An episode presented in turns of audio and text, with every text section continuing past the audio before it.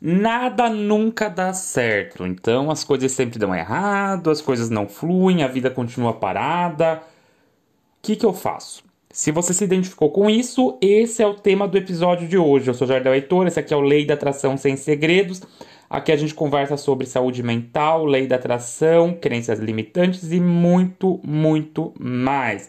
Seja bem-vinda, bem-vindo. Antes da gente continuar propriamente dito, lembre-se de avaliar o podcast ali em cima, seguir também para você receber todo episódio novo, né? A sua dose de autoconhecimento aí semanal. Vamos lá, gente, sem mais delongas, então.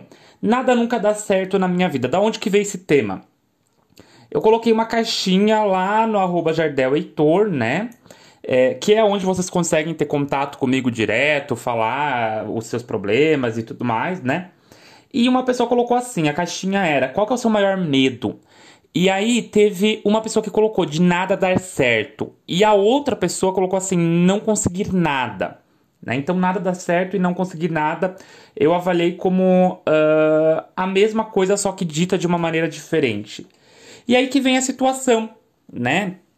Por que, que às vezes a gente é, sente que as coisas não vão para frente, que as coisas é, não funcionam, que nada dá certo na nossa vida, né? Que tudo tá travado.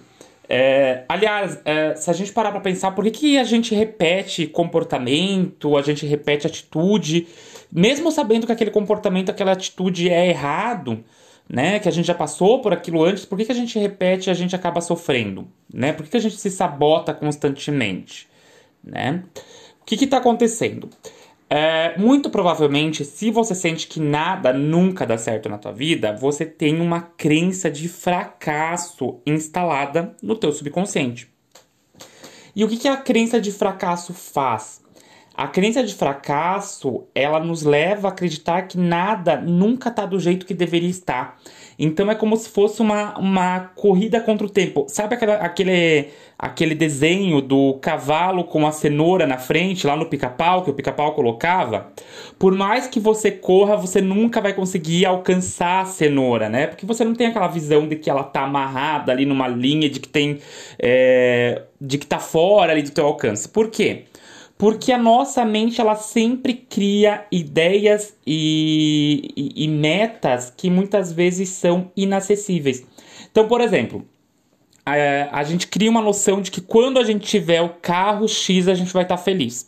Se você tem a crença de fracasso, quando você conseguir esse carro, vai ter um novo, é, uma nova meta, uma nova preocupação, algo novo para você acessar. Então você vai continuar uh, se sentindo um fracasso. É como se toda e qualquer conquista que você tenha, ela é minimizada, porque você nunca tá na altura do que você deveria estar, entendeu?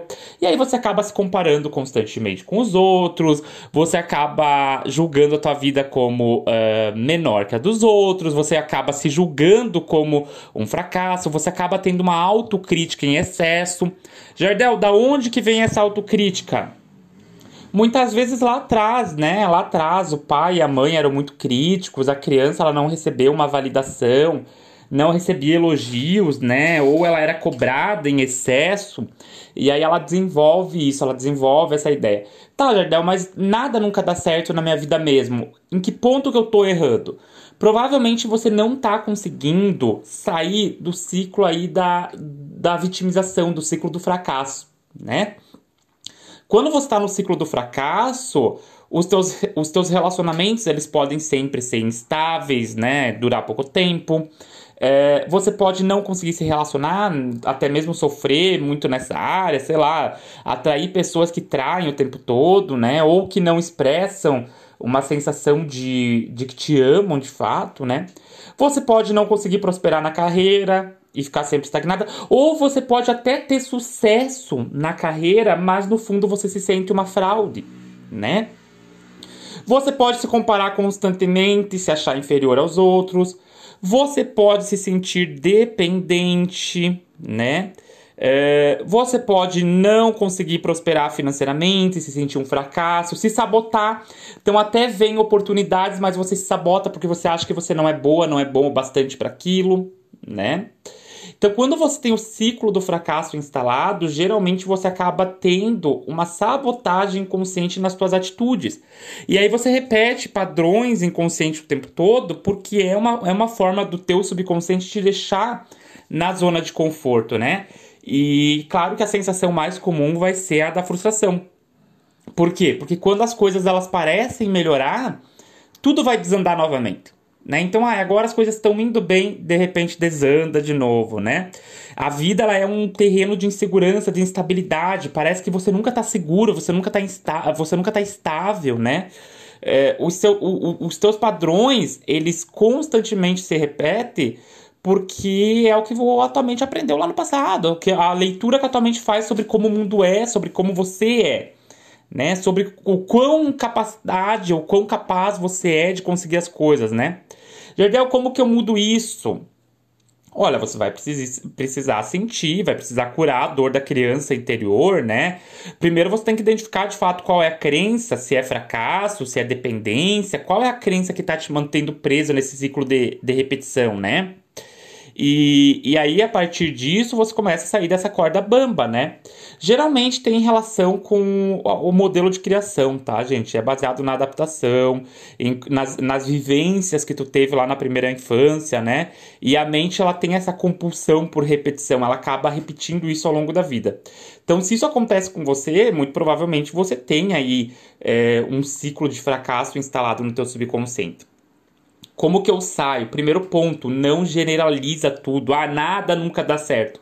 Será que nada nunca dá certo mesmo? Não é algo muito extremo? Porque geralmente, geralmente, quando a gente está num, num, processo assim, a gente olha para a vida como se tudo fosse mais difícil, tudo fosse muito complicado e a gente se coloca como um gafanhoto, né? Tem até uma frase é, incrível, eu acho que é da Bíblia, inclusive, que fala que é, aos olhos aos olhos deles nós éramos vistos como gafanhotos e, e aos nossos olhos eles eram vistos como gigantes, né? O que, que é isso? Quando você se enxerga como uh, menor, como um gafanhoto, todo o resto vai ser problemático, todo o resto vai ser muito difícil de você lidar, né? Então eu sempre falo assim: que parte da tua vida você pode corrigir agora? Que parte da tua vida você pode ajustar agora? O que, que você pode fazer hoje? Ah, não tem nada. Sempre tem alguma coisa que você pode estar fazendo hoje. Seja cuidar da tua saúde, a tua saúde mental, fazendo exercício físico, lendo um livro, seja indo atrás de uma mudança, seja tomando aquela decisão que você está postergando faz tempo, seja buscando uma oportunidade, sempre tem uma possibilidade. O problema é que a gente fica refém é, da autossabotagem e muitas vezes o medo e a insegurança faz com que a gente se sabote, né? é, faz com que a gente não consiga ir para frente. E, e aí a gente precisa entender também que às vezes a gente está batendo com a mão na parede, né? Então, por exemplo, ah, Jardel, mas eu já tentei várias coisas e a minha vida não muda, né? Eu sei pessoas que assim, que foram na terapia, fizeram, sei lá, três sessões e desistiram e falaram, não, não dá resultado. Gente, calma. É, alguns modelos de terapia, eles demandam mais tempo para dar resultado. O meu modelo de mentoria, eu chamo de mentoria por quê? Porque na terapia você vai construindo as, as associações, as pontes. Na mentoria eu mostro para a pessoa o que está errado, né? O meu modelo de mentoria ele acaba dando resultado mais rápido por conta disso. Mas, é, mesmo que fosse um, um, um processo assim mais lento, né? Mesmo que fosse um processo mais lento, você precisa investigar a fundo aquilo, né? Às vezes a gente é tão imediatista que as pessoas vão e falam assim: "Não, não dá certo para mim. Já tentei tudo, não dá certo. Já tentei fazer isso, não tenho esperança, minha vida tá perdida, nada do que eu faça vai mudar". E aí você fica nesse extremismo, nessa distorção cognitiva de que nada do que você faça vai mudar a tua vida, e nada muda mesmo, né? Porque semelhante cria semelhante. Então a primeira maneira de você quebrar esse ciclo é você começar a olhar para você, olhar para como a tua mente está processando a vida, olhar para o teu ciclo do fracasso, né? Entender que a autossabotagem ela não é intencional, a gente não tem consciência que a gente está se sabotando, né? Mas que as nossas crenças negativas ali, elas estão fazendo com que a gente se sabote, né? Elas funcionam como se fosse um vírus do computador é instalado na sua mente né? Está entendendo? E esse vírus de computador, o que um vírus de computador faz? Ele faz com que a, a máquina ela não atue em todo o potencial que ela tem para atuar. Ele começa a sabotar, né? Então nunca vai ter chance de crescimento ou de romper com a barreira do que a, com a barreira do que a crença acredita ser o natural para você. E aí você precisa reeducar sua mente, ressignificar os seus traumas, ressignificar suas dores, é, entender que você não, não, não é que não tá dando nada certo, é que você se colocou numa posição de achar que tudo tá errado na tua vida. Quando você começa a fazer isso, ter esse entendimento, a tua vida começa a mudar. E você busca a mudança de fato e você para de se colocar no papel de vítima. Beleza, gente? Esse foi o episódio de hoje. Se você quiser fazer terapia comigo, mentoria comigo, você pode me chamar no 49984121762 para a gente identificar por que, que as coisas não estão fluindo na tua vida, por que, que as coisas não acontecem.